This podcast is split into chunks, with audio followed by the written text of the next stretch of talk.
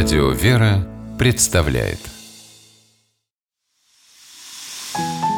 Прообразы. Святые в литературе.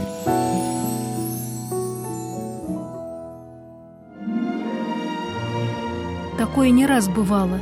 Литератор начинает читать житие святого древних времен, удивляясь его приключениям. И на основе жития появляется новое, совершенно оригинальное произведение. Здравствуйте, с вами Ольга Клюкина с программой «Прообразы. Святые в литературе». Сегодня мы говорим о святом Патрике, покровителе Ирландии, и драме Кальдерона «Чистилище святого Патрика».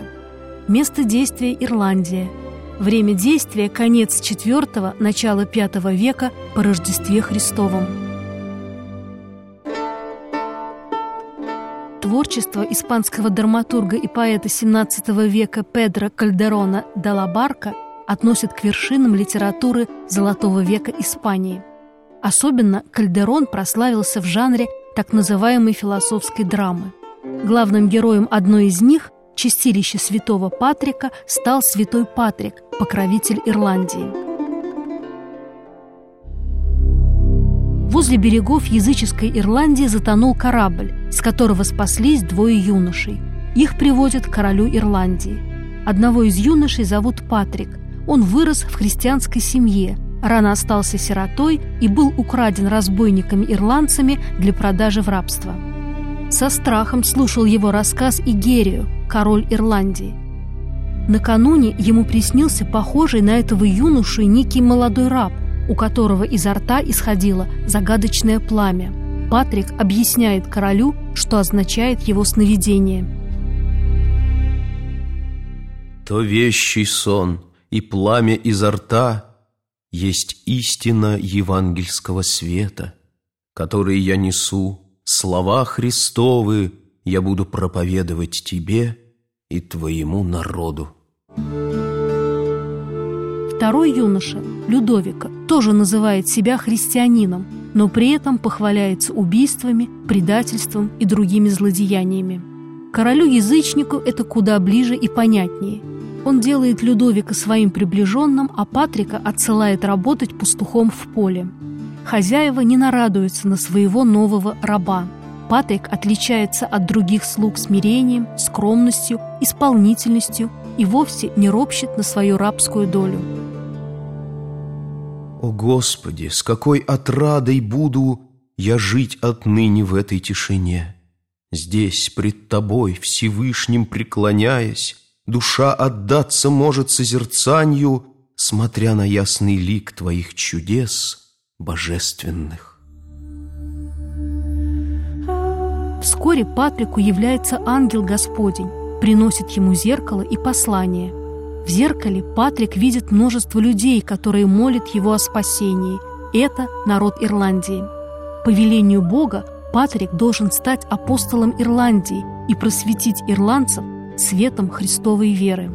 В послании даны и конкретные указания, что Патрик для этого должен сделать. «Отправься во Францию», там есть епископ Герман.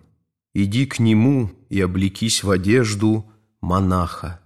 Отправляйся после в Рим, тебе дадут там булы Селестина, послание, чтоб ты достиг счастливо блаженной цели странствий.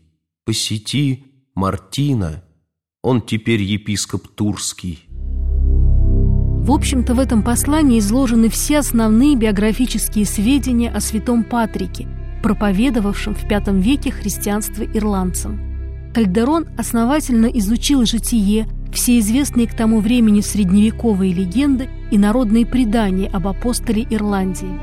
Педро Кальдерон был католиком, поэтому в его пьесе появилось еще и чистилище, где, согласно католическому вероучению, после смерти для очищения пребывают души людей.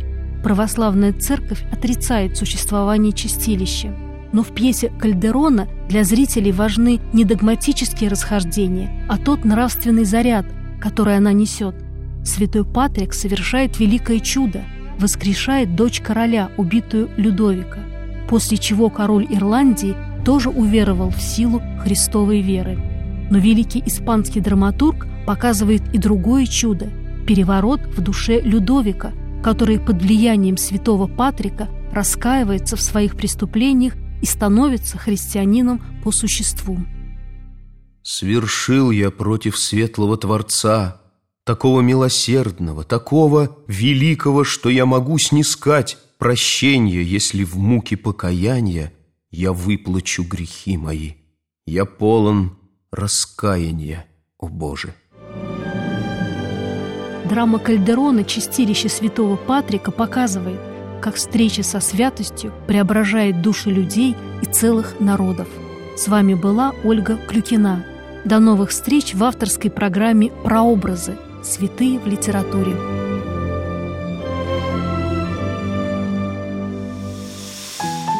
Прообразы.